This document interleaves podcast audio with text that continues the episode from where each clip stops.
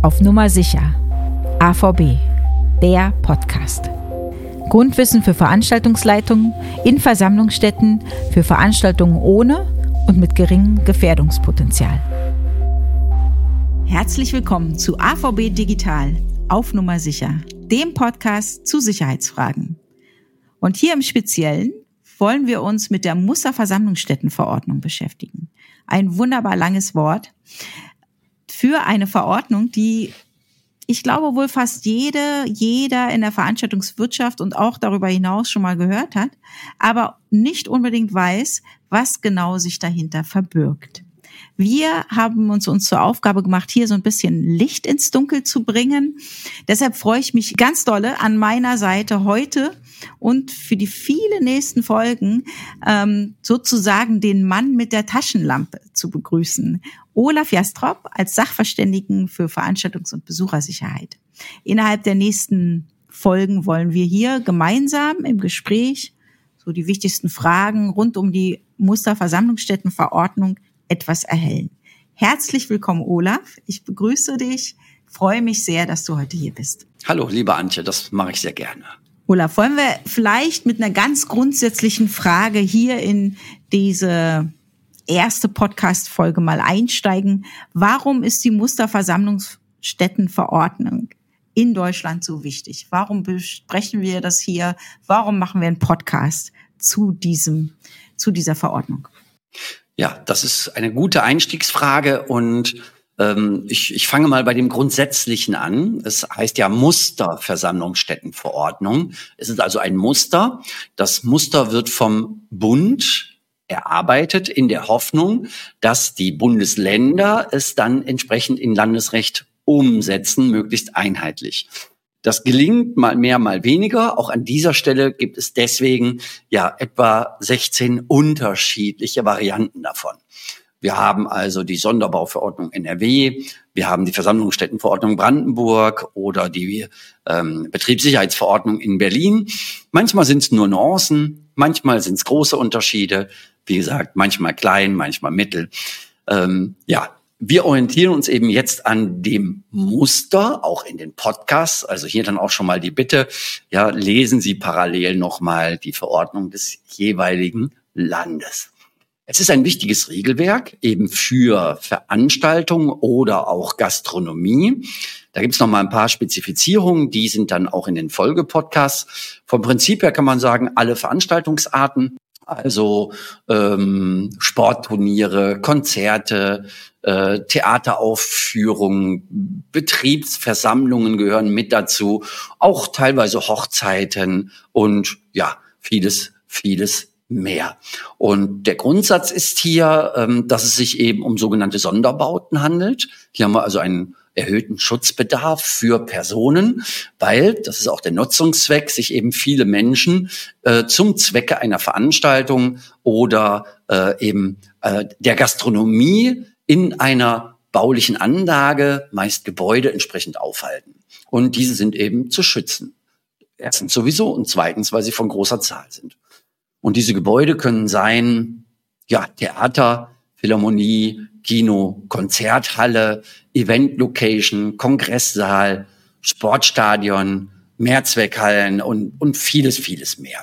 Und mhm. ja, da werden verschiedene Aspekte der Sicherheit und des Betriebes beziehungsweise des Baus selbst entsprechend behandelt. Mhm. Und man könnte zusammenfassend eben sagen, das ist sozusagen das Muster, die, die, mhm. die Blaupause, die Vorlage, die für alle, also grundsätzlich äh, als, als Rahmen für alle andere, für alle Bundesländer gilt, allerdings in den einzelnen Bundesländern dann eben doch auch spezifiziert ist oder in den Details doch etwas anders ausgelegt wird. Das heißt, ist es im Prinzip der Rahmen, mit dem man sich äh, bewegt und man hat dann je Bundesland pro Bundesland eine etwas angepasste Verordnung.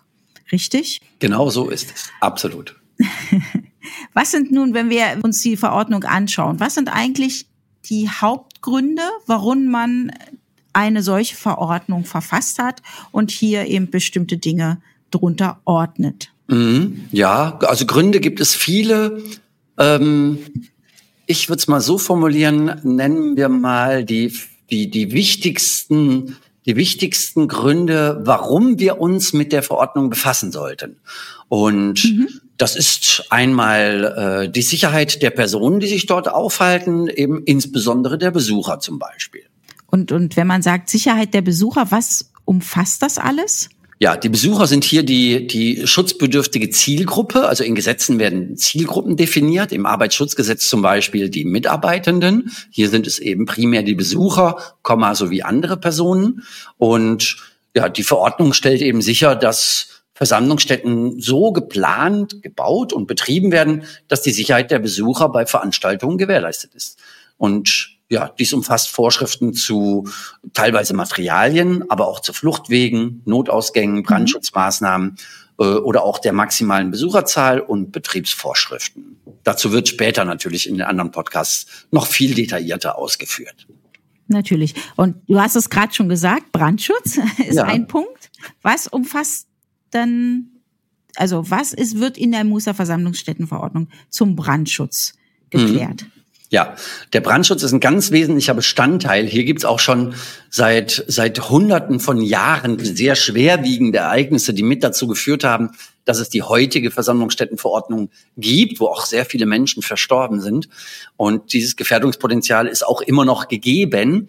Und da haben wir natürlich äh, spezifische Anforderungen an den Brandschutz in Versammlungsstätten, baulicher Natur, technischer Natur, um eben das äh, Risiko von Bränden zu minimieren und im Falle eines Brandes zum Beispiel eine schnelle Evakuierung zu ermöglichen. Noch besser aber, den Brand selbst zu verhindern, den Entstehungsbrand, oder wenn er doch passiert, ihn einzudämmen und ja, wenn es dann immer noch zu einem Brand kommen sollte, eben geeignete Organisationsstrukturen, auch befähigte Personen entsprechend werden berücksichtigt und darüber sprechen wir dann im Verlauf. Welche Gründe gibt's noch? Ein ganz wichtiger Punkt sind auch, da es ja um viele Menschen geht, Barrierefreiheit beziehungsweise die Berücksichtigung von Menschen mit Einschränkungen, insbesondere sehr, sehr starken Einschränkungen. Äh, also Menschen mit ich sag mal, im Rollstuhl oder ohne Gehör oder, ähm, oder andere Dinge, die hier relevant sein können. Und ja, da wird eben auch nochmal die Anforderung gestellt, nicht nur, dass man sich im Sinne von Inklusion darum kümmert, dass diese ins Gebäude können, sondern ja, wie kümmern wir uns denn um deren Sicherheit und was ist, wenn wir die auch mit evakuieren müssen? Wie oder wer ist dafür zuständig und in der Verantwortung? Das sind also ganz wesentliche Aspekte. Und ich nenne auch mal direkt so den nächsten Grund. Das wäre zum Beispiel mhm. ähm, die technischen Anlagen die sind natürlich auch wichtig in so einem Gebäude. Welche äh, Anlagen umfasst das denn genau? Ja, technische Anlagen ist, ist alles, was eben dann mit zu einem Gebäude gehört, wesentliche Bestandteile, ähm, also Einsatz und Wartung technischer Anlagen in Versammlungsstätten wie Beleuchtung, äh, Lüftungssysteme, Beschallungsanlagen, ja, um eben einen sicheren und störungsfreien Betrieb entsprechend zu gewährleisten. Und da können wir dann auch direkt ähm, als nächsten Punkt oder die zwei letzten Punkte, die mir jetzt so ad hoc dazu einfallen, sind dann noch Notfallmanagement und die rechtliche Verantwortlichkeit. Das heißt, Notfallmanagement ist ja ein großer Bereich äh, in der Musterversammlungsstättenverordnung. Äh, was umfasst das dann alles? Also was muss man darunter mhm. verstehen? Ja, neben den Genehmigungsunterlagen sind eben auch andere Unterlagen erforderlich. Äh, eine geeignete Organisationsstruktur, geeignete Kommunikation um dann eben auch zu wissen, wenn es zu einer Katastrophe, einer Krise, einem schweren Unfallereignis käme, äh, schlichtweg vorbereitet zu sein. Und am besten mhm. natürlich auch hier wieder Prävention, Prävention, Prävention. Und wenn das Schadensereignis doch eintritt, dann Schadensausmaß reduzieren und wissen, was man zu tun hat. Und das führt uns genau zu diesem letzten Punkt, den du schon angesprochen hast, nämlich die, zur rechtlichen Verantwortlichkeit, weil im Falle eines Notfalls, aber natürlich auch im ganz normalen Betrieb. Also es betrifft ja eben nicht nur einen Notfall, sondern gibt es ja bestimmte rechtliche Verantwortlichkeiten, die eindeutig zugewiesen werden in der Musterversammlungsstättenverordnung. Was umfasst das alles? Ja, also es gibt ja verschiedene Gesetze, die sich auch hier mit äh, äh, drum kümmern oder äh, das mitregeln. Also da gibt es entsprechende Vorgaben im äh, OWIG oder wenn es zu einem Ereignis kommt, auch was relevant ist, das Strafgesetzbuch, bei äh, gefährlicher mhm. Körperverletzung oder Tötungsdelikten zum Beispiel. Äh, oder das BGB ähm, 823 zum Beispiel ähm, für Schadensersatzpflichten, das Arbeitsschutzgesetz etc. Und ähm, ja, die VStVO ähm, regelt eben Verantwortlichkeiten, zum Beispiel für den Betreiber von Versammlungsstätten. Und ähm, dort sind zum Beispiel auch Ordnungswidrigkeiten enthalten, die ähm, finanzielle Auswirkungen haben können, aber auch zur Androhung Schließung oder Teilschließung der baulichen Anlagen. Und wenn es zu einem Schadensereignis und auch, ich sage mal, der Schuldfrage kommt, natürlich hier durchaus von großer Relevanz sind. Also ich formuliere es mal so, Veranstaltungen in Versammlungsstätten müssen rechtskonform, sicher, nachhaltig und erfolgreich sein. Sonst macht es ja auch keinen Spaß.